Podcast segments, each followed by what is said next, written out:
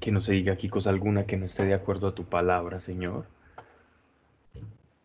Y que cada cosa que salga hoy, Señor, en este espacio, sea orientada y supervisada por tu Espíritu, tu Espíritu Santo. En el nombre de nuestro Señor Jesucristo, Salvador nuestro. Amén. Es sorprendente ver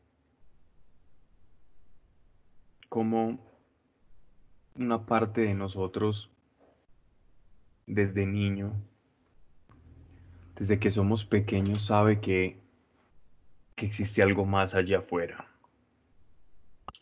algo que trasciende los sentidos. Para un niño es, es tan fácil creer. Hasta se imaginan amiguitos y hablan con ellos, comparten, juegan con ellos. Porque como su esencia, la esencia del niño, todavía no ha sido perturbada, tocada o afectada por, por el transcurrir de la vida y todas las situaciones y el aprendizaje que vamos teniendo, vemos y, aprendemos de ellos que, que nuestra naturaleza está creer, creer en ese algo más. Y eso lo llevamos todos. Quien pone capas de, de argumentos para, para no creer en Dios, como quien desde pequeño le busca y sabe que está allí, porque nunca se alejó de esa sensación de, de que algo nos falta,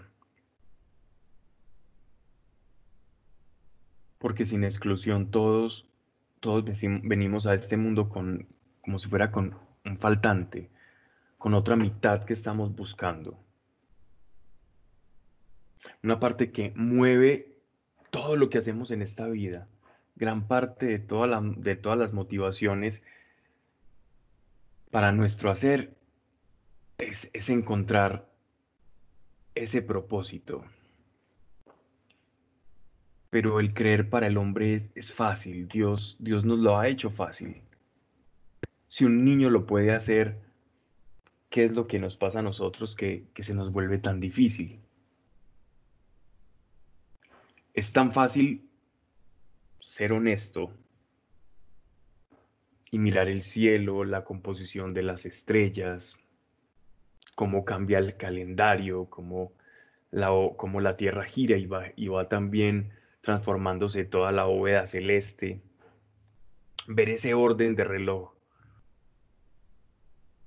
de mecanismo de reloj que tiene la, la naturaleza, ver los animales, las estaciones, la complejidad de nosotros como seres humanos, solo es ver nuestro cuerpo para, para que nos podamos sorprender de, de la inteligencia que hay implícita en todo esto. Y si somos observadores desprevenidos y genuinos, como lo fueron nuestros antepasados y antepasados de antepasados, mucho tiempo atrás, que con la mera observación sabían que, que existía un creador. No importa qué nombre le pusieran.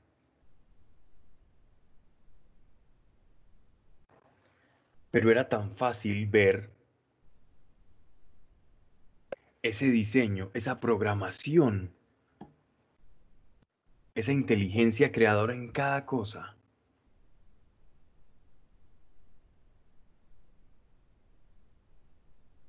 Y como el mismo hombre, por querer, querer evadir esa responsabilidad moral frente a la idea de un creador, que si tenemos un creador que nos diseñó y en nosotros vemos ese diseño, pues cuando uno habla de diseño, se está refiriendo a algo que tiene una funcionalidad. Y si funcional es, es porque hay un propósito. Podemos hablar de diseño en algo cuando existe un propósito en la forma que tiene la construcción de algún aparato o bien sea también del cuerpo humano.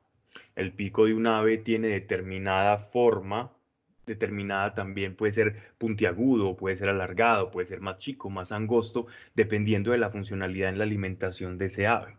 Entonces decimos que esa, ese diseño se llama tal porque tiene una, una funcionalidad.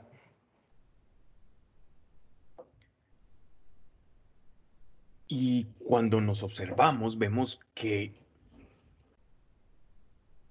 somos funcionalidad, somos funcionales por donde quiera que se nos mire.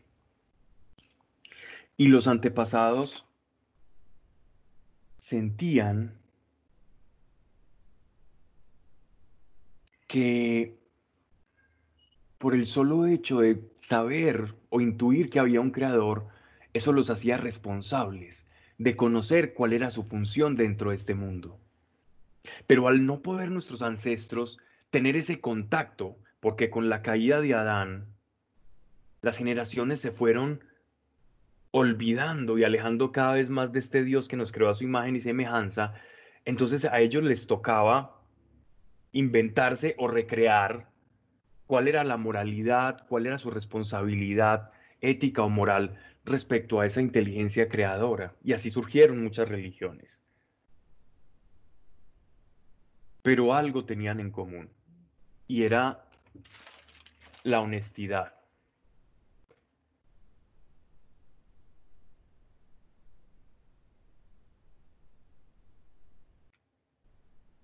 Ese era, ese era el principio rector que unía a las diferentes concepciones religiosas o cosmológicas de nuestros antepasados. Una inteligencia creadora, porque al observar la creación atestigua esa inteligencia. Pero el hombre moderno, gran parte de él, se pierde y olvida tan fácilmente esa noción que tenemos desde pequeños, esa habilidad con la que Dios nos ha dotado para creer en aquello que nuestros sentidos no permiten ver. Pero llegando incluso a la misma deshonestidad. ¿Y cómo llegan a esa deshonestidad? Afirmar, por ejemplo, por el solo hecho de no querer tener una responsabilidad moral frente a ese creador, prefiero decir que no hay un creador. Porque si yo digo o afirmo que no hay un creador, entonces yo ya me desligo moralmente de cualquier tipo de responsabilidad que yo pueda tener frente al mismo. Si yo digo ser ateo y no creer en Dios, entonces es muy fácil seguir a merced de cualquier tipo de pensamiento, de placer o de lo que yo mismo considere que está bien o mal. Y de esa manera aplaco mi conciencia, la amortiguo, la cauterizo y vivo una vida en la que no tenga ninguna responsabilidad con ese creador. Entonces, en últimas, ¿qué está ocurriendo? Estoy perdiendo el diseño de mi vida, porque fuimos diseñados para el creador y por el Creador. Y llevamos una amalgama, somos como a imagen y semejanza, dice la escritura, de ese Creador. Por lo tanto, decidimos alejarnos de esa imagen y semejanza, pero el hecho, o acercarnos, pero el hecho de hacerlo, no cambia a Dios. El hecho de que digamos, yo no creo en Dios, no va a cambiar su naturaleza. Yo puedo decir, yo no creo en, en, en sultano, en perano, y él no va a dejar de existir porque yo me niegue a creer en él. Pero sí me va a aislar de una responsabilidad frente a él. Y a veces utilizamos eso como excusa. Y es muy difícil llegar a un ateísmo honesto. Quizás alguien honesto puede decir, yo no tengo pruebas de Dios, de su existencia o no. Pero decir que no existe es una afirmación que va en contravía incluso de la misma lógica. Porque al mirarse a un espejo va a tener que llegar a la respuesta de ¿de dónde salí yo? Si soy producto del azar o de la nada, de la nada, ¿cómo puede venir algo? O del azar, ¿cómo puede producirse el orden? Y la complejidad del ser humano.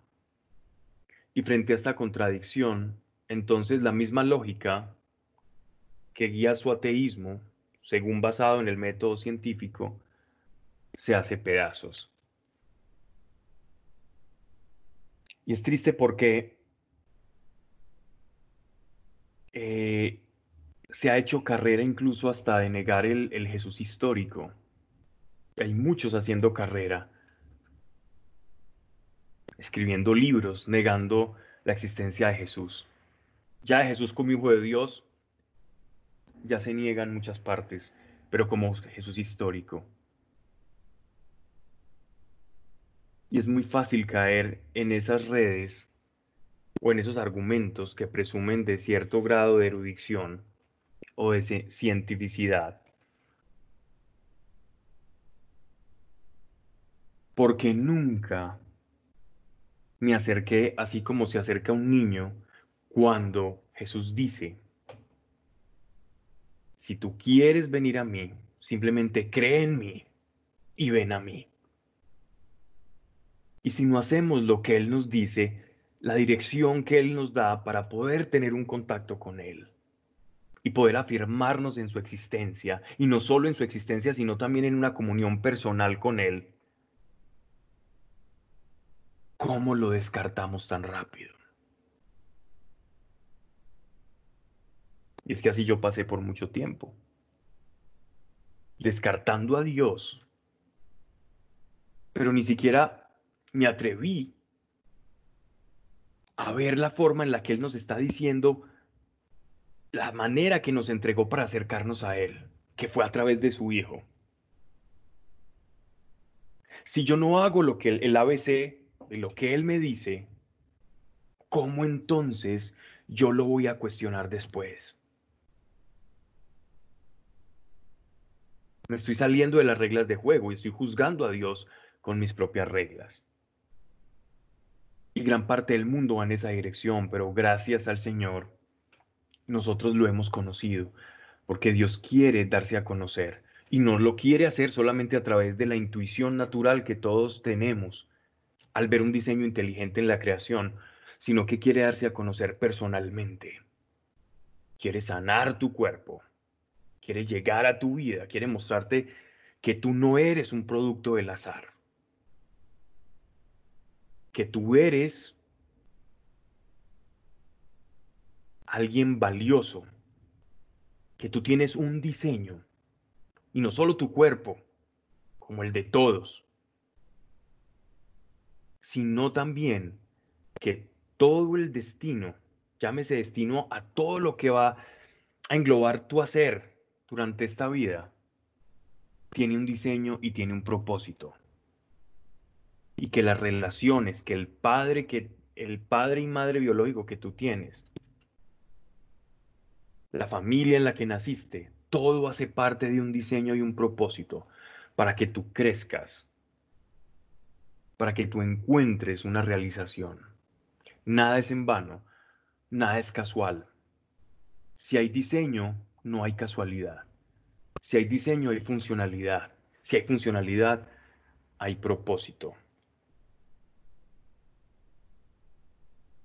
Dios quiere que sepamos esto, que nadie ha venido a este mundo por casualidad, no importa cuál haya sido la circunstancia del nacimiento. Ay, es que yo tuve un hijo no planeado. Y es que quien planea un nacimiento, quien planea la muerte o la vida. Nada ocurre por casualidad. Nadie es un accidente. Si vemos que cada célula, cada cuerpo es tan valioso para Dios, porque hay un inmenso potencial en cada uno. Y sabes, cuando Dios nos llama, cuando estamos perdidos en medio de, nuestros pecados, de nuestra necedad, y Él nos llama a ser parte de su familia y a tener ese encuentro personal. Él cuando te llama, no está viendo lo que tú normalmente ves al espejo. Él no ve tus no puedo, tus yo no soy esto, tus yo soy esto tan malo. Eso ya lo sabe el Señor. Pero esa no es la totalidad de la visión del Señor. Ese es un panorama muy limitado para Dios. Cuando Dios te observa a ti, Él está observando un enorme potencial. Él ve todas las posibilidades que cuando tú te abres a Él pueden producirse por medio de tu vida. Cuando tú estás hablando con el Señor en tu habitación, Dios no está viendo un pobre derrotado y miserable. Esa es nuestra visión. Y nosotros llevamos esa visión a Dios, vamos como miserables. Ya lo decía el profeta Elías, Isaías, Ezequiel, Jonás. Ay de mi Señor, porque ante la gloria de Dios nos vemos pequeños. Es nuestra limitada visión frente a la macrovisión de Dios. Pero cuando Dios te mira a ti él ve un abanico de posibilidades abriéndose a través de ti. Y nuestro caminar con el Espíritu Santo es que cada una de esas puertas, de esas estaciones que representan todas las oportunidades que se nos presentan en nuestra vida, las podamos cruzar. El Espíritu Santo es quien toma lo que hay en el corazón de Dios, que es esa visión de Dios que tiene de, ti, eso que Él sabe que puede producir a través de ti, el Espíritu Santo lo toma como una fotografía instantánea. Y comienza a ejecutarlo y a producirlo.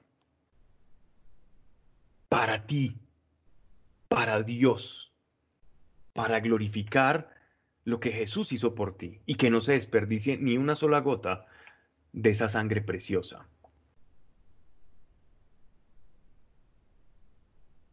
La profecía, de la que hablaremos más adelante en, esta carta de la que se habla un poco extendido, es cuando Dios nos muestra una fracción de ese potencial para que esa fe que tenemos desde niños, esa capacidad de creer, y hago un paréntesis acá, saben que la fe, la fe tal cual la conocemos, como lo dice la carta a los hebreos, que es la certeza de aquello que todavía no vemos, y como certeza la sentimos, es una expectativa, de aquello que, que no hemos experimentado, pero que sabemos que está ahí latente, potencial, la fe es como un residuo que nos ha quedado de nuestra vida en el paraíso. Es como una remembranza de nuestro ser espiritual, que se desligó en algún momento de la historia de la creación de Dios, de su creador. Y como residuo nos quedó la fe, que es esa certeza, esa remembranza, es como un recuerdo de nuestro espíritu que no estamos solos, que somos escuchados, que cuando morimos no se acaba la cosa acá, sino que hay algo más detrás del velo, el velo de la muerte. Entonces la fe viene siendo como, como una especie de esencia o de sustancia residual del espíritu que cohabitó con Dios en un tiempo.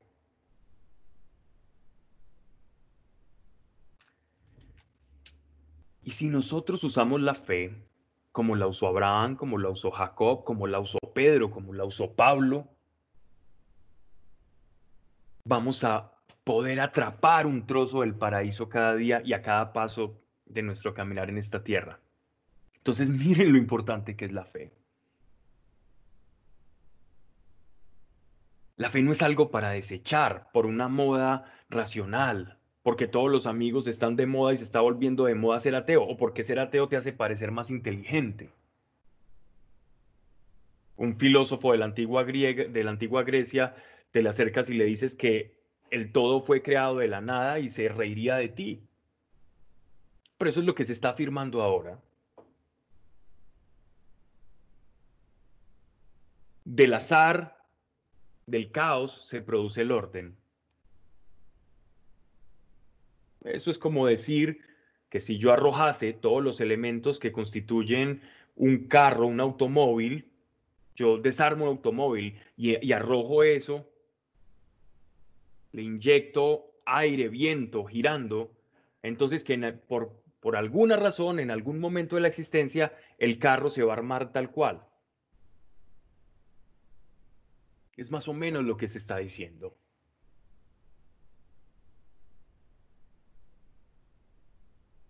Y Dios nos ha dicho que la manera en que nosotros atrapamos o que nos vinculamos a, su creación y vamos a retornar a esa relación que tenemos con Él es utilizando esa fe que se nos da de manera natural.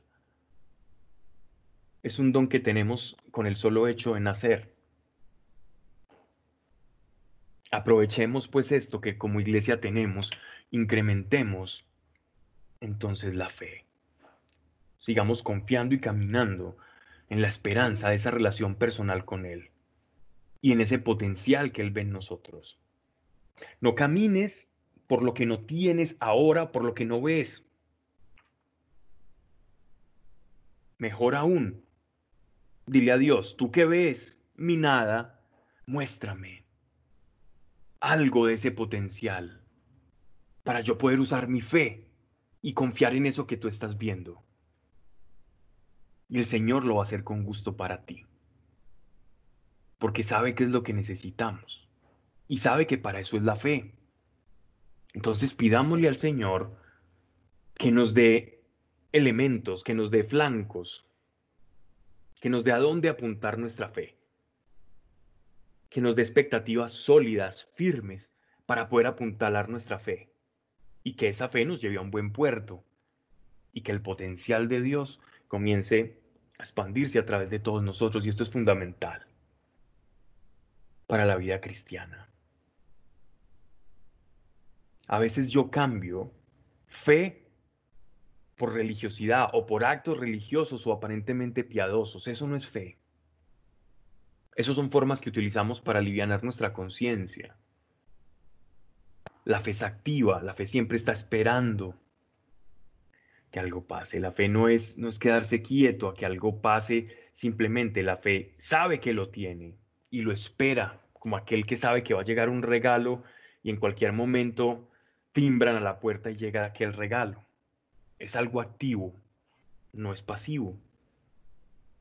Y pues bien, quería eh, empezar con esta pequeña introducción para nuevamente seguir con la carta del apóstol Pablo a la iglesia que estaba en Corintio.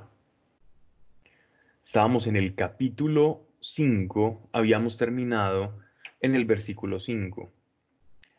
Se nos se estaba presentando una situación dentro de esta iglesia griega en la que se le había comentado al apóstol Pablo que había una persona que había desposado a su madrastra. Y en esa relación incestuosa le habían consultado a Pablo que cuál era su opinión o qué tenía para decir al respecto. Y Pablo, completamente sorprendido, le parece extraño que los mismos que le han estado juzgando su apostolado y minimizando su apostolado en comparación con el de Apolos y con el de Cefas, Pedro, sean aquellos que también estén tolerando esta situación dentro de la iglesia. Y debido a esta situación, entonces, Pablo les, les arroja una respuesta un poco cargada de, ironía, de ironía muy bien confeccionada, como era eh, la del apóstol, siempre procurando enseñar y no dañar. Y, habla de haber juzgado ya esta situación dentro de la congregación. Entonces, vamos al capítulo, eh, al versículo 6, eh, no sin antes decir que el apóstol tiene en mente siempre, en lo que respecta a la salvación y a la perdición del alma, dos reinos, ¿cierto? Está el reino de Dios y por otro lado él ve el reino de tinieblas.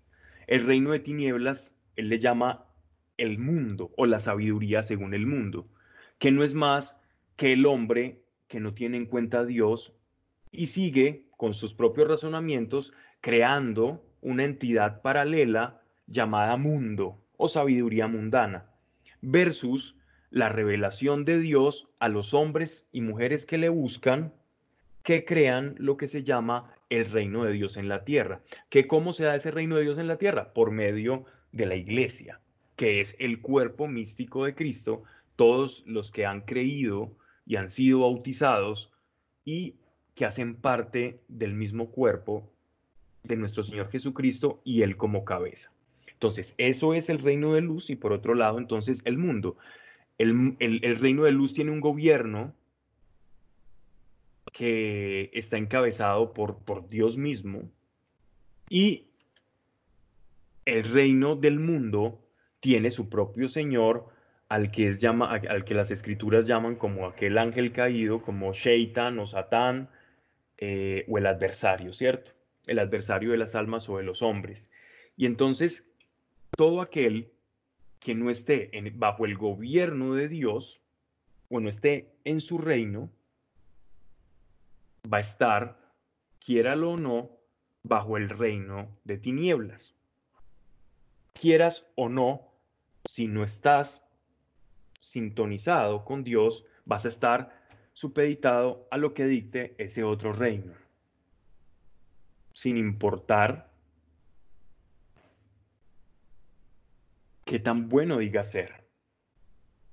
Porque recuerden el pasaje cuando en Sodoma y Gomorra se le, preguntaba, le preguntaba Abraham a, Dios y le decía, bueno, si hay alguien justo, entonces eh, no destruyas, que, esta cosa no le acontezca a, a estas ciudades.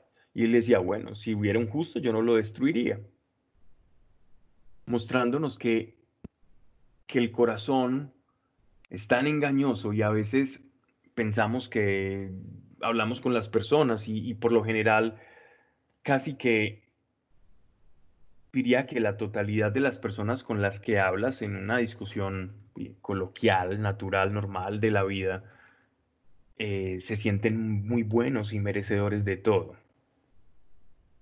Y esta expresión seguramente la has escuchado muchas veces. y la seguirás escuchando. Yo no miento, yo no robo, yo no mato. Yo solo digo mentiras blancas, piadosas.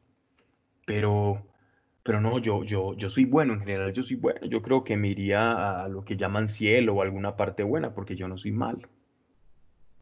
Pero cuando tú dices mentiras, pues, ¿qué te hace mentiroso, no?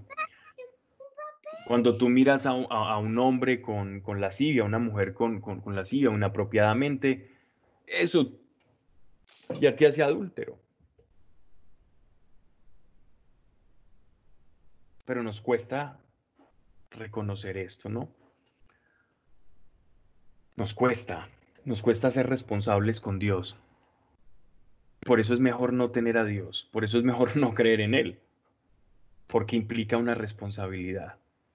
Saben, pero si supiésemos que, que Él pagó por todo eso, descansaríamos tan fácil en Él y producto de esa gratitud corresponderíamos a ese amor, ya no por temor, sino por gratitud. Y es que esa es la primera vía a la santidad, la gratitud, no el temor. El temor te lleva a la ley. La gratitud proviene solo de la gracia, de aquel que es perdonado aún debiendo Esa es la diferencia entre el judío y aquel que es iglesia. El judío teme violar la ley porque sabe la consecuencia, lo que le espera. Aquel que es iglesia teme ofender a Dios porque le ama. Y eso es lo que el Espíritu Santo nos muestra.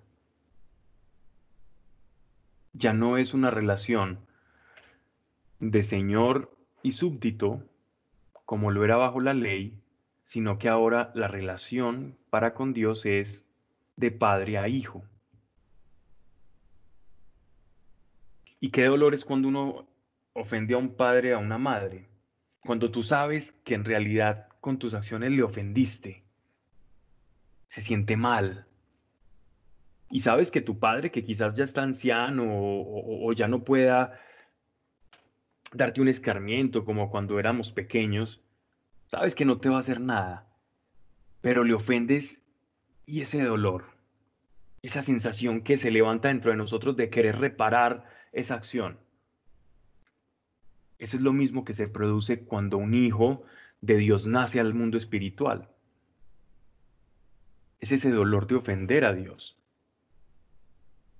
Y por eso es necesario que tengamos una muy correcta relación con el Espíritu Santo, porque es precisamente a través de Él que nosotros podemos experimentar como esa sensibilidad del Padre. A través del Espíritu Santo nosotros degustamos, experimentamos y comulgamos con las emociones de Dios. Con esas sumisiones superiores de Dios es que nosotros experimentamos a través del Espíritu Santo. Y ahí es cuando entendemos que lo estamos ofendiendo y nos sentimos mal y el Espíritu Santo nos ayuda, le ayuda a nuestro espíritu a entender la consecuencia que genera esa separación con Dios, pero ya se da de una manera natural, por relación, mientras que en la ley no se daba de manera natural, sino artificiosa, por medio de leyes precisamente, de hacer o no hacer, de esa manera artificiosa, se daba una reparación en la relación con Dios. Mas con nosotros, iglesia, la reparación con Dios se da de una manera natural.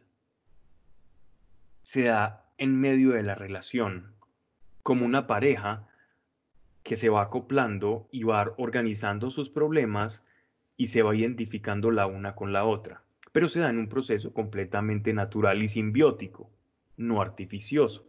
¿Cierto? Entonces volvamos al texto para no irme mucho más allá, que me estaba volando un poco. Pero dice, verso 6, debido a esta, situación de este, de este personaje, no está bien vuestra jactancia.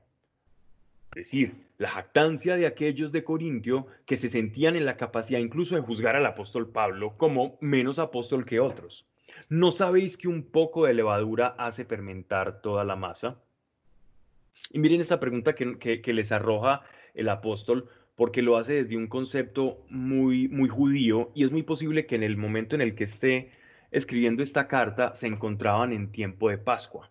En la Pascua judía, que es una de las grandes fiestas que celebraban eh, los judíos, Pascua o Peshuach, eh, o Peshach es el paso que ellos dieron del mar, eh, perdón, en del, de la esclavitud de Egipto a la libertad en la península sinaítica cruzando el Mar Rojo. Ese paso es la Pascua.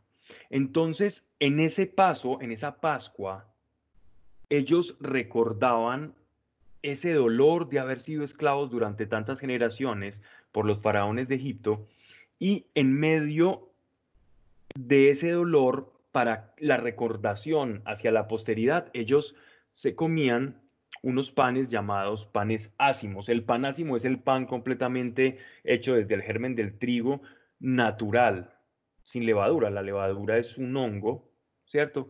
Eh, que fermenta. Y al fermentarse, eh, lo que hace la levadura cuando, cuando es incorporada a la masa, al trigo, ¿cierto? Esta levadura, en el momento en que estas bacterias comienzan a descomponer todos estos carbohidratos, empiezan a generar espacios, ¿cierto? espacios a través de esos gases y la, y la masa parece como que se va hinchando y se va haciendo más densa, más fina, y cuando es horneada, este, opuesta al calor, esta masa pues se va a expandir mucho más rápido, y este fue el descubrimiento pues que nos dejaron eh, los egipcios y que se expandió como por todo cercano, medio y lejano oriente de la, de la fermentación del pan o la levadura. Y adquiría un, como más gusto el, el pan con esta levadura. Y el panásimo entonces era aquel que no tenía esta levadura. Y los judíos adoptaron ese pan ácimo con un poco de hierbas amargas para recordar la Pascua, ese paso doloroso, esa transición, ¿cierto? Esa pureza, ese oro refinado, también simboliza. El panásimo significa como ese oro que fue refinado por la prueba y por el crisol del fuego. Y la levadura pasó en los círculos de los rabinos y el Sanedrín, pasó a significar todo aquello malo, todo aquello contaminado, aquello que era añadido a la ley de Dios. Entonces eran las perversiones, las corrupciones, la idolatría y todo lo que fuera malo era asociado a la levadura. No que la levadura sea naturalmente mala, sino que se hacía de manera simbólica para representar la Pascua con las hierbas amargas, el dolor de la esclavitud, también lo que produce el pecado para nosotros como cristianos, y la levadura, todo aquello que es añadido a lo original, que es el trigo, que es la masa o el grano integral de trigo. Y la levadura entonces es todo lo que yo le añado que va a deteriorar esa masa, ¿cierto? Son todas estas, todos estos hongos que, que van produciendo el fermento. Entonces dice el apóstol, alejad la vieja levadura para hacer masa nueva. Aquí me detengo un segundo porque hay algo en lo que muy poco se medita. Y es que el apóstol Pablo sobre todo, dentro de su cosmovisión y la revelación que el Espíritu Santo le había dado del papel de nosotros los hombres redimidos dentro de lo que es la, el mundo y la creación, Pablo concebía como tres creaciones, ¿cierto? O tres tipos de hombre. Un hombre que era Adán, un hombre que caminó con Dios, pero que se alejó de Dios por el, por el pecado, que distorsionó su imagen y el cual Dios envió la ley para refrenar esos instintos que iban a hacer que ese hombre se deteriorara y se alejara más de Dios. De tal manera que entonces la ley fue como una especie de amortiguador que Dios le puso al hombre para que el hombre no siguiera alejándose de él, mostrándole a través de unas normas cómo no alejarse de esa imagen y semejanza que era Él, que era su Dios, esperando al tiempo perfecto en el que la semilla que Él puso en Abraham, a través de Isaac, esa semilla sobrenatural en el nacimiento de Isaac, fuera perfeccionándose en el tiempo y en el momento justo iba a enviar esa semilla que era nuestro Señor Jesucristo. Cuando esa semilla muere, resucita para que a través de esa resurrección todos nosotros recibamos de esa misma semilla la esencia de una nueva creación. Entonces ya ya seríamos otro tipo de hombre. Para Pablo el creyente era otra creación. Nosotros somos otro otro tipo de criatura, casi como si fuéramos otra raza. La iglesia, cuando tú eres creyente, eso significa nacer de nuevo. Nacer de nuevo no es una ceremonia. Nacer de nuevo no es empezarme a comportar más bien. Nacer de nuevo es ser una nueva creación. El creyente unido a Cristo es nueva criatura. ¿Quién nos da evidencia de eso? Porque cualquiera nos puede preguntar, bueno, entonces dame evidencias de que tú eres una nueva criatura. Y es por medio del Espíritu Santo que se da evidencia al mundo de nuestra nueva creación. La primera evidencia que va a resurgir, que va a resaltar, o el primer fruto de esa, de esa nueva naturaleza es que vamos a empezar a sentir un desprecio hacia el pecado. Pese a que tengamos una naturaleza concupiscente que tiende al pecado, esa nueva creación que está surgiendo dentro de nosotros va repeliendo y va sintiendo como apestoso ese, esa antigua naturaleza que antes nos gobernaba. Y eso empieza a dar frutos. No en todos eclosiona el fruto o surge el fruto más rápido. En algunos se demora un poco más, en otros no. No está en nosotros juzgar con cuán velocidad hemos de dar frutos con nuestra conversión. Pero sí estamos todos en juzgar que todos, cuando recibimos esa nueva naturaleza, debemos dar unos frutos. Es lo natural. Porque si fue sembrada la semilla de Jesús en todos nosotros, por medio del Espíritu Santo, algo tiene que salir. Y no solo está esa evidencia, porque también está la evidencia de las señales sobrenaturales. Para esta nueva creación. Y los ancianos tendrán visiones, los jóvenes tendrán sueños y profetizarán. En los postreros días, dice el profeta Joel. Y vamos a degustar de las facultades de esa nueva creación. Nuestra vida no va a ser igual. Nuestra vida se va a volver como una aventura en descubrir cuáles son las facultades de esta nueva naturaleza. Entonces, cuando Pablo dice alejad la vieja levadura, se está refiriendo a esa antigua naturaleza que es añadida a esa masa perfecta que es Cristo para ser masa nueva, como sois ácimos, ácimos, los panes ácimos que ellos comen en la Pascua sin levadura, porque nuestra Pascua Cristo ya ha sido inmolada. Es decir, el sacrificio de Cristo fue una vez y para siempre. Y nosotros, unidos a Cristo, entonces no estamos unidos a levadura, sino que estamos unidos al pan ácimo, al pan pascual, al sacrificio pascual, al cordero, que es Jesucristo. El sacrificio de la Pascua, que es Él, nosotros unidos a Él, vamos a reflejar su naturaleza. Y el apóstol Pablo está utilizando la imagen del panásimo, o sea, Jesús es el panásimo y nosotros, que somos cristianos, pequeños Cristos, junto, unidos a Él, como parte de su cuerpo, tenemos que reflejar su naturaleza pascual también. Por lo tanto, esa antigua levadura no puede cubrirnos, sino antes tenemos que ir despojándonos de ella, porque en esa medida nos vamos a parecer más y seremos más homogéneos a la masa principal a la cual fuimos añadida, que es una masa sin levadura. Verso 8. Así pues, festejémosla, no con la vieja levadura, no con la levadura de la malicia y la maldad, sino con los ácimos de la pureza y la verdad.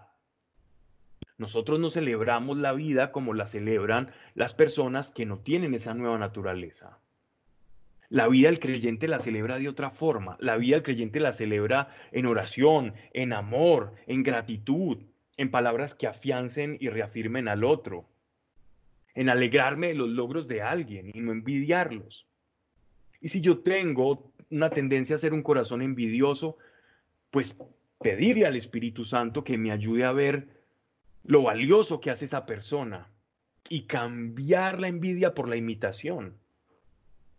Y entonces descubriré que lo que envidiaba en realidad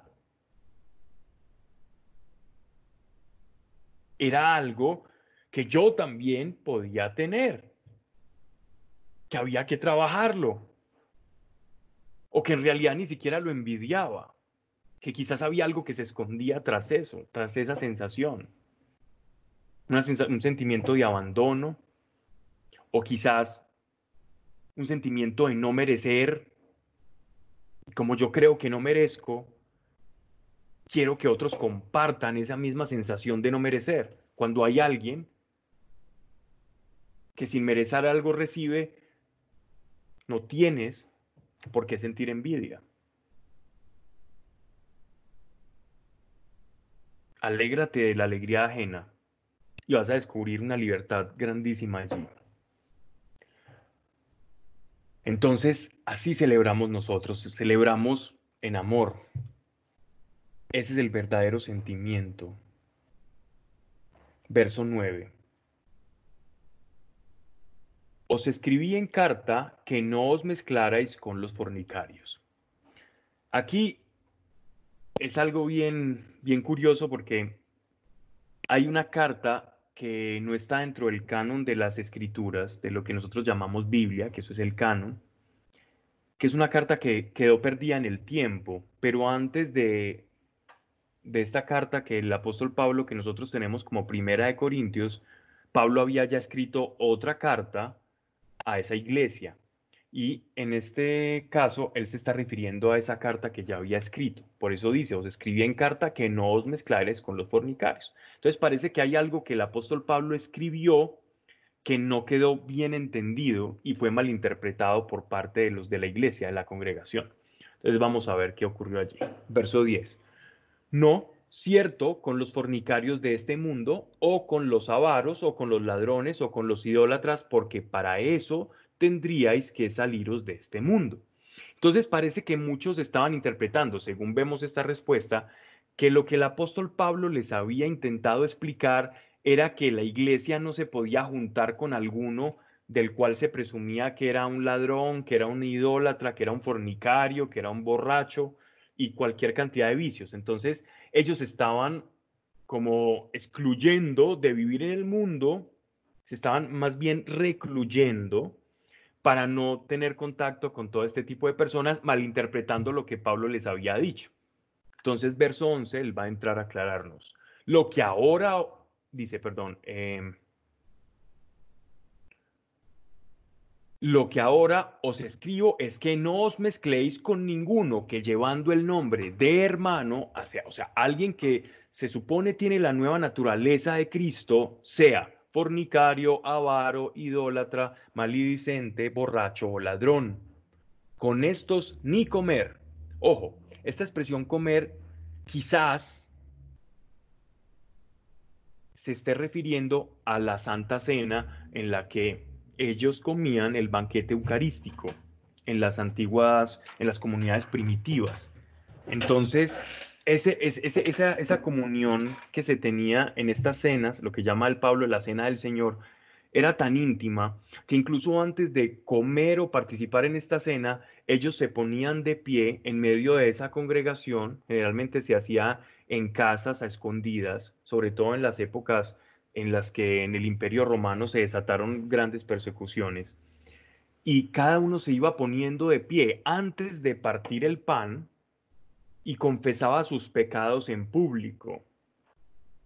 Antes de comer la cena del Señor, se iba entonces parando cada uno de la iglesia, iba confesando sus pecados y cuando sentía que estaba en paz con los pecados y con sus hermanos, entonces partían, hacían la fracción del pan y pasaban entonces a la cena. Y a esta cena es posiblemente lo que Pablo está, a la que Pablo está haciendo alusión con, con estos ni comer.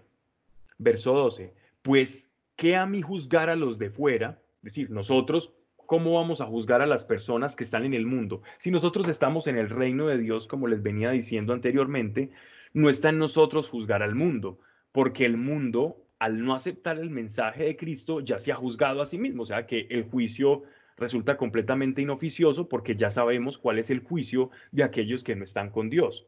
El juicio de aquellos que no están con Dios es se autoexcluyen de la gloria y la gracia venidera del Señor, de su reino. Es como aquellos que no se montaron al bus y no fueron al paseo. Simplemente se excluyeron. ¿Y cómo los vamos a juzgar? Como aquellos que no van a disfrutar de las cosas en las que se van a vivir allí en el paseo. Exactamente nos está diciendo esto Pablo. No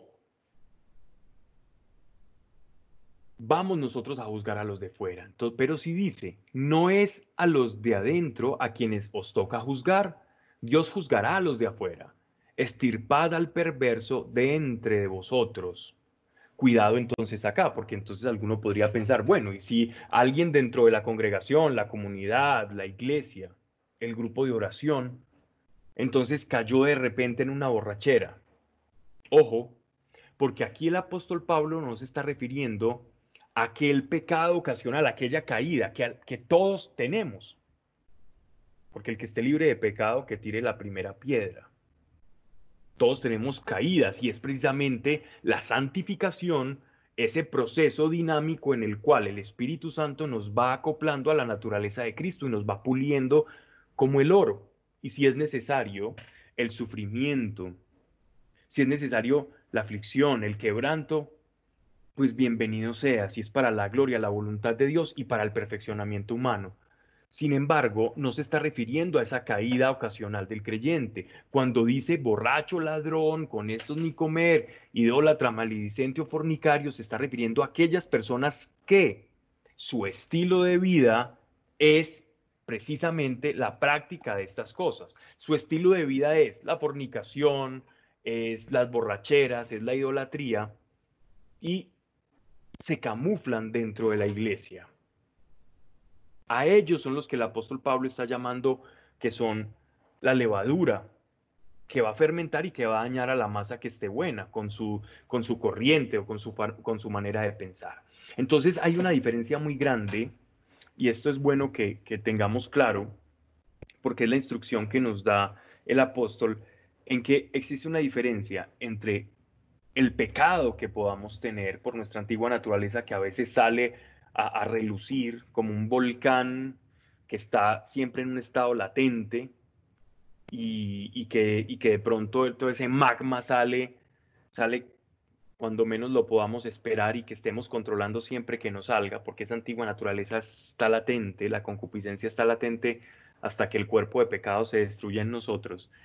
Pero, ojo, porque no es lo mismo una erupción de, un volcán esporádico y que por el arrepentimiento otra vez caiga en, la limpieza del Señor, o reciba la limpieza del Señor, mejor expresado así, a que mi estilo de vida sea esa conducta, porque yo no puedo tener ese estilo de vida y llamarme creyente.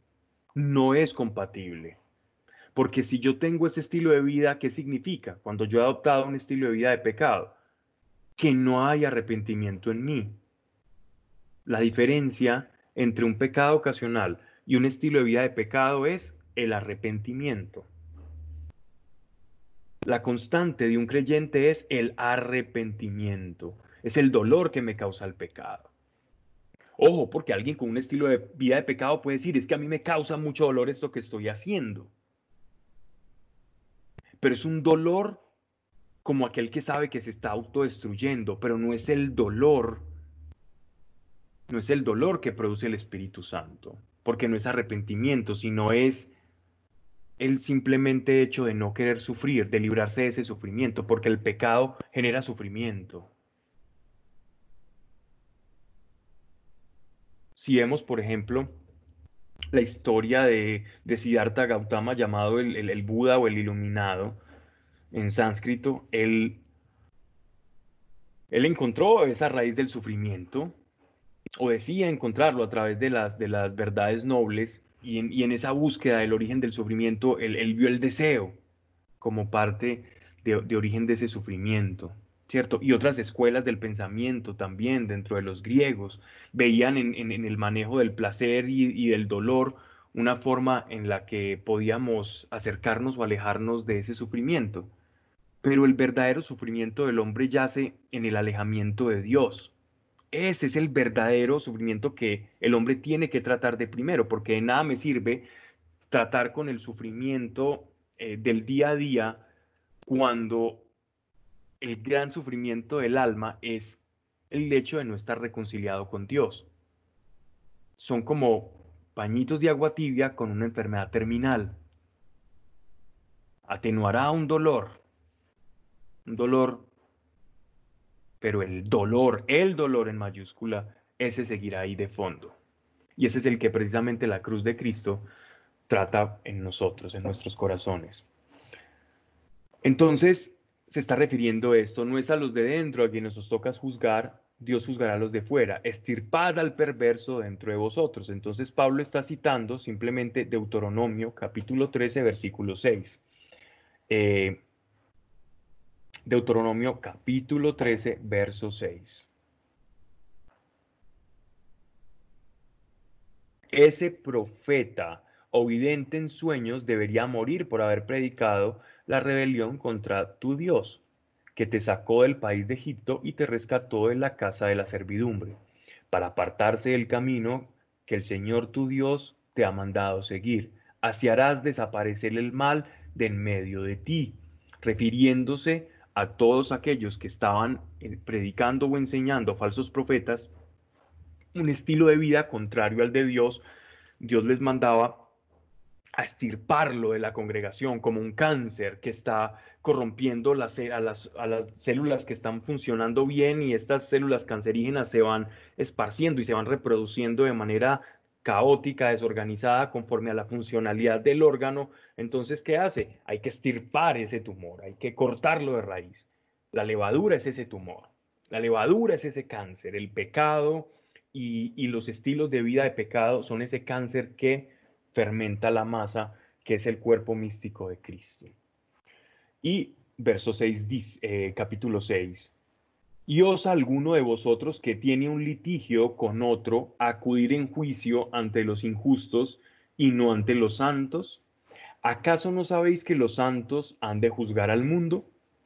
Expresión muy grandilocuente del apóstol Pablo al, referirse a, a los tribunales humanos, ¿cierto?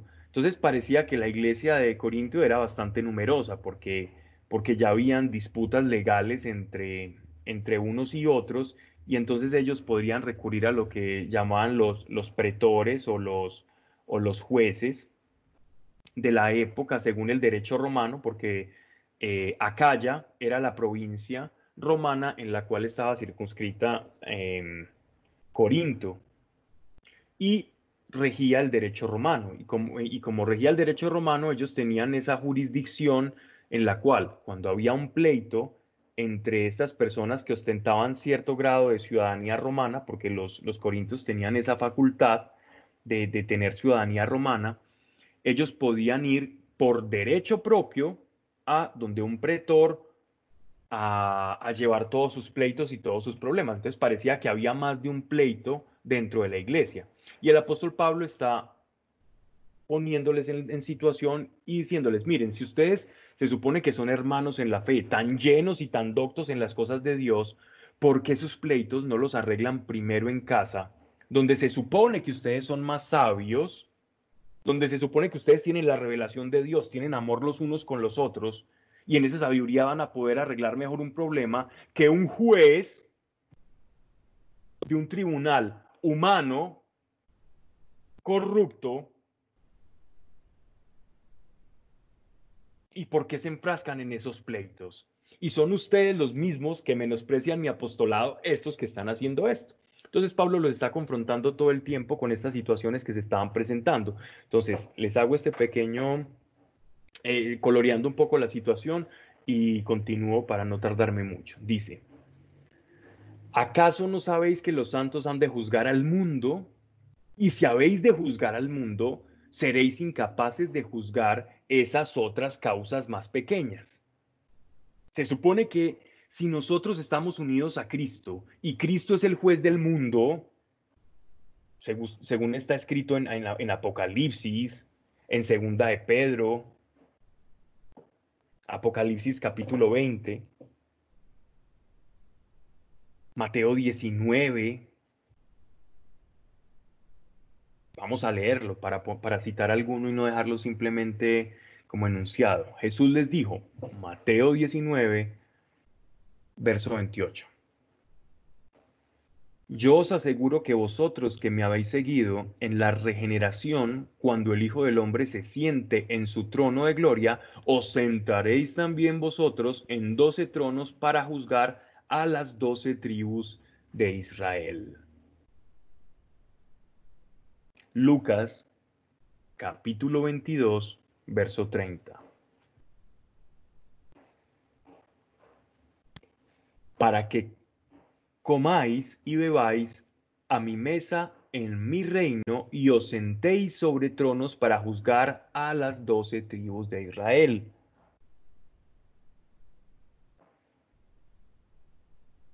En Apocalipsis capítulo 20, verso 4.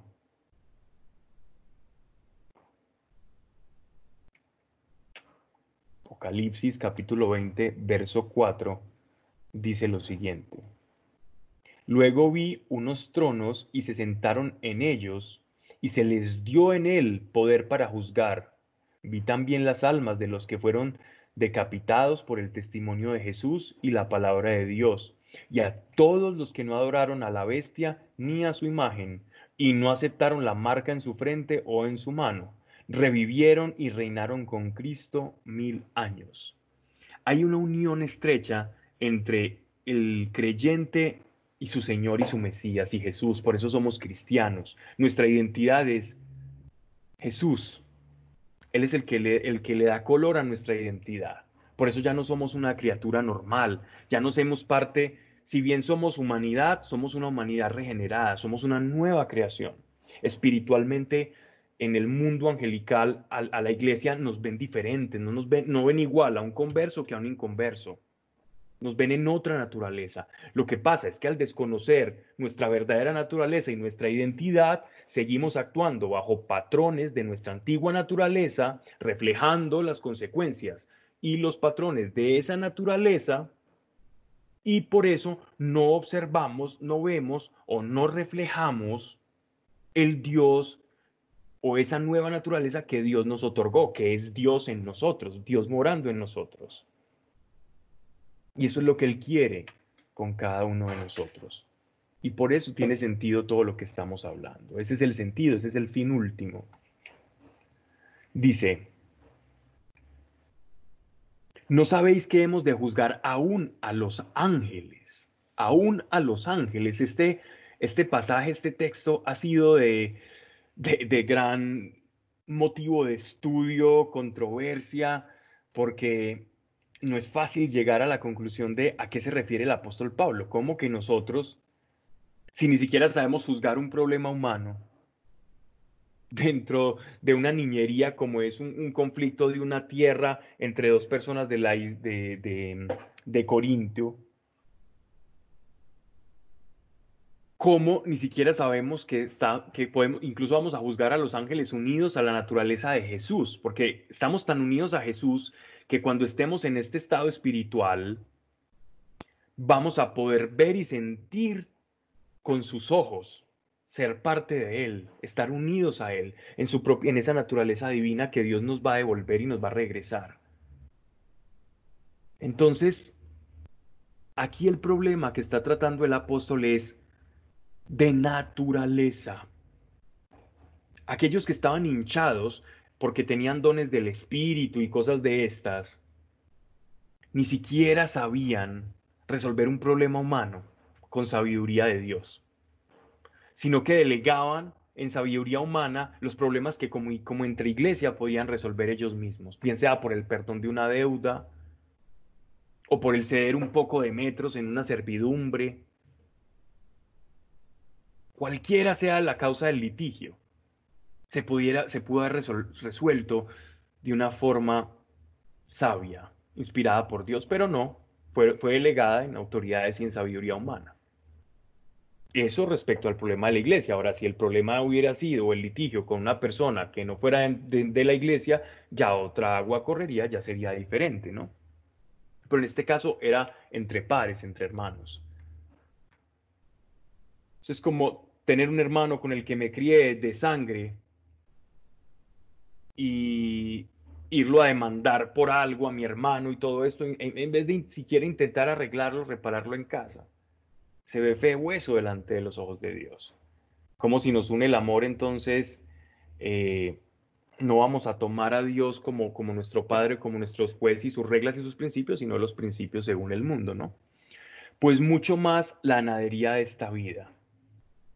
Cuando tengáis diferencias sobre estas monadas de la vida o estas pequeñeces, poned por jueces a los más despreciables de la iglesia. Es decir, Pablo está diciendo, hasta los más despreciables de la iglesia, los, los, que menos frutos dan dentro de la iglesia, no que sean menospreciables, sino que es una forma de, de expresar dentro del contexto, juzgarían mejor que un juez de ellos, de esos, ¿no? Para vuestra confusión os hablo de este modo. Entonces ya él nos está aclarando que no es para hablar mal de unos o del otro, sino para, para que ellos entren en esa contradicción en la que están pensando. Entonces les está poniendo esa máxima o esa situación para que ellos vean en cuán confusión se encuentran. No hay entre vosotros ningún prudente capaz de ser juez entre los hermanos. En vez de esto, pleita el hermano con el hermano y esto ante los infieles. Verso 7. Ya es una mengua que tengáis pleitos unos con otros. ¿Por qué no preferís sufrir la injusticia? ¿Por qué no el ser despojados? Y en vez de esto, sois vosotros los que hacéis injusticias y cometéis fraudes, y estos con hermanos. ¿No sabéis que los injustos no poseerán el reino de Dios? No os engañéis, ni los fornicarios, ni los idólatras, ni los adúlteros, ni los afeminados, ni los sodomitas, ni los ladrones, ni los avaros, ni los ebrios, ni los maledicentes, ni los rapaces poseerán el reino de Dios. Y alguno de estos erais, pero habéis sido lavados, habéis sido santificados, habéis sido justificados en el nombre del Señor Jesucristo y por el Espíritu de nuestro Dios.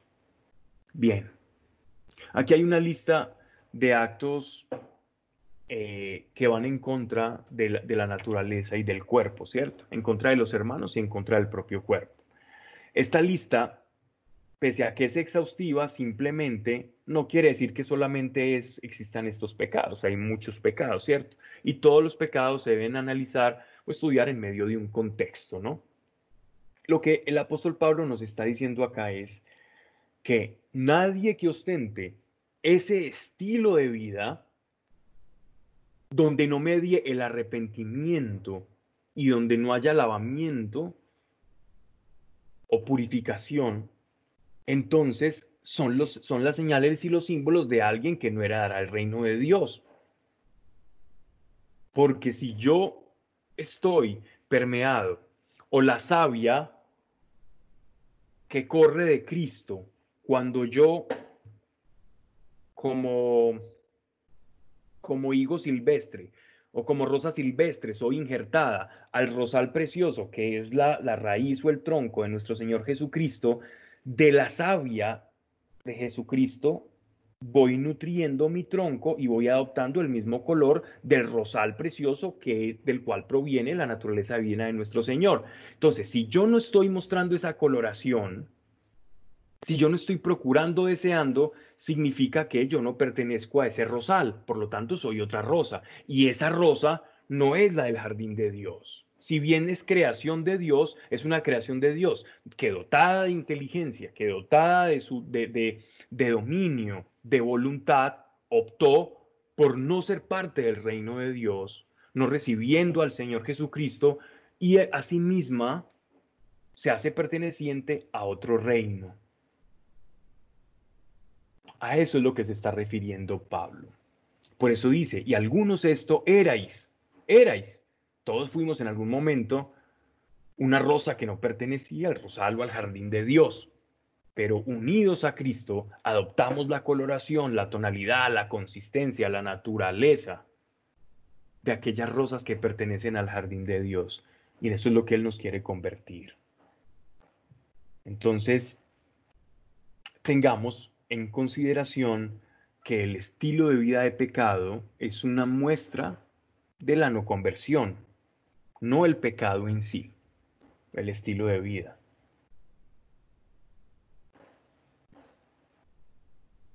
Verso 12. Todo me es lícito, pero no todo conviene. Todo me es lícito, pero no todo conviene. Todo me es lícito, entre comillas, pero yo no me dejaré dominar de nada. Los manjares para el vientre y el vientre para los manjares. Pero Dios destruirá el uno y los otros.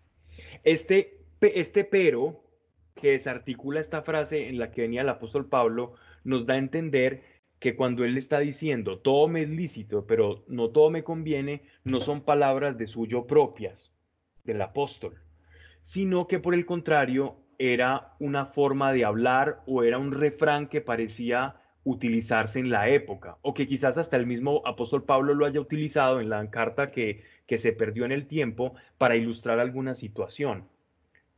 Pero dadas las circunstancias, los, los de Corinto estaban utilizando esta expresión para malentender la libertad que tenemos en Cristo y pasar de esa libertad a una especie de libertinaje o, a una vida hedonista de buscar el placer porque no importa, porque los manjares para, para el estómago, para la barriga, entonces si ahí está, entonces lo como y vivir una vida como de hedonismo, ¿no? Entonces, eh, Pablo está poniendo en contradicción esto y corta de raíz con esa expresión y con ese malentendido diciendo, pero Dios destruirá el uno y los otros, mostrando que el sentido del ser humano o de nosotros como nueva criatura no estamos diseñados o nuestro propósito y funcionalidad, como les decía al principio, no está diseñada para este mundo. Dios nos está preparando desde ya como si fuésemos una especie de crisálida, de oruga que se está alimentando, que se está metiendo en su capuchoncito, en su crisálida, para luego convertirse en una mariposa. Este es como una preparación, un peregrinaje, y así hablaba el apóstol, el apóstol Juan. Estamos como peregrinos en esta tierra, en una tierra que no nos pertenece, en un mundo que no es el que vamos a heredar, vamos a heredar uno mejor que este. A eso es lo que llaman eh, la vida venidera, a un futuro glorioso. Dios nos está formando para un futuro glorioso, no para este mundo. Vivimos en este mundo, pero no pertenecemos a él. Somos algo así como visitantes de un mundo que no nos corresponde. Dios nos guarda, pero este mundo no nos corresponde. Estamos llamados a pertenecer a otro, porque esta naturaleza que Dios nos está dando y nos está llamando a adoptar no se corresponde a los parámetros de este mundo. En este mundo le están comenzando a llamar vida a un niño cuando nace, pero un niño cuando, cuando le está latiendo un corazón a un niño que se está formando en el vientre de una madre, ya no le están llamando vida ya el hombre está creando sus propias reglas de juego, cada vez más en contravía de este Dios. Y esto se va popularizando. A lo bueno le llaman malo y a lo malo le llaman bueno. Y esto se está haciendo ya de conocimiento y extensivo para todos. Y así están educando en las universidades, los colegios y en todas las instituciones a nuestros hijos. Y nuestra naturaleza cada vez va en contravía de esto. Por lo tanto, hay una diferencia, no hay sinergia entre este mundo y el que nos va a pertenecer. Y para terminar, y no dejar muy cortado, dice, pero Dios destruirá el uno y los otros, refiriéndose a este cuerpo. Dice, el cuerpo no es para la fornicación, sino para el Señor, y el Señor para el cuerpo. Y Dios que resucitó al Señor, nos resucitará también a nosotros por su poder. Vamos a dejar ahí, porque vamos a hablar un poco de la teología eh, Paulina del cuerpo del apóstol Pablo y, la trascendencia que Dios le da al ser humano cuando nos une a Cristo y el papel que tiene no solamente nuestra parte orgánica, corporal, sino unida al Espíritu como, como nueva creación, somos depositarios de la gloria de Dios y de su presencia. ¿Ok? Así que eh, para terminar, vamos entonces eh, a orar. Yo sé que hay de pronto necesidades, vamos a, a unirnos todos y sea cual sea tu necesidad, necesidad, no la tienes que escribir en este momento, simplemente ponla, tenla ahí en tu corazón, Dios la conoce. Vamos a utilizar esa fe que el Señor nos dio. porque esa es la vía, ahí está el secreto, ahí está el secreto de aquel que atrapa al reino de Dios. No se atrapa porque tú seas muy buena gente, porque te portes muy bien, se atrapa por la fe. Y por la fe cuando tú le atrapas a Él y le conoces, en esa empatía no le vas a querer desagradar. Y ahí es donde viene la santidad. No la busques por otro lado. Sino desde la gratitud. Gracias Señor, en el nombre de Jesucristo de Nazaret. Hoy pedimos, Señor, y exponemos cada necesidad que sea, Señor, manifiesta aquí en este lugar, Señor. Y conforme a ella, Señor, hoy utilizamos nuestra fe. Y en el nombre precioso de nuestro Señor Jesucristo, sea aliviada conforme a tu esperanza. Y que nadie se mire menos de lo que es o más allá de lo que tú permitas ver en cada uno, Señor. Pero que ese potencial, Señor, alguna fracción de ese potencial que hay en cada uno de nosotros, sea de manifiesto. Tú muestres, muestres ese potencial, potencial en la pareja, potencial en lo que vas a hacer, Señor, en, en superar un temor. Tú eres bueno para eso, Señor. Gracias Espíritu Santo, porque nuestra fe hoy está unida, Señor, para que del cielo, Señor, venga respuesta para cada necesidad en estos momentos, dispuesta en cada corazón, en el nombre de Yeshua de Nazaret, sea desatada tu mano allí, donde más le necesitamos. Amén. Gracias a todos y nos vemos el próximo miércoles. Un abrazo.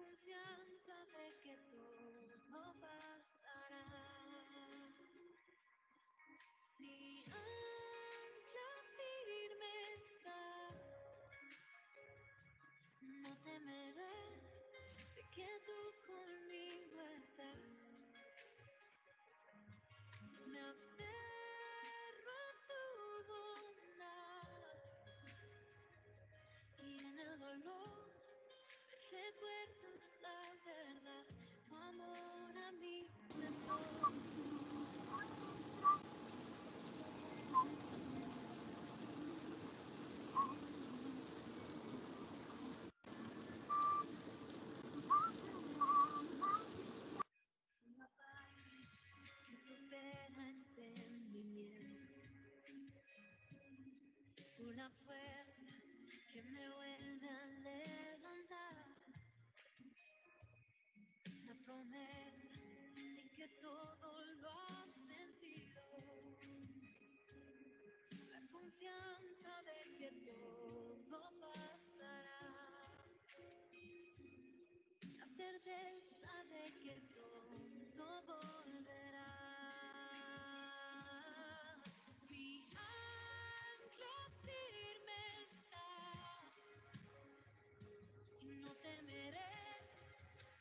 tú conmigo estás. Me aferro a tu onda. En el dolor me recuerda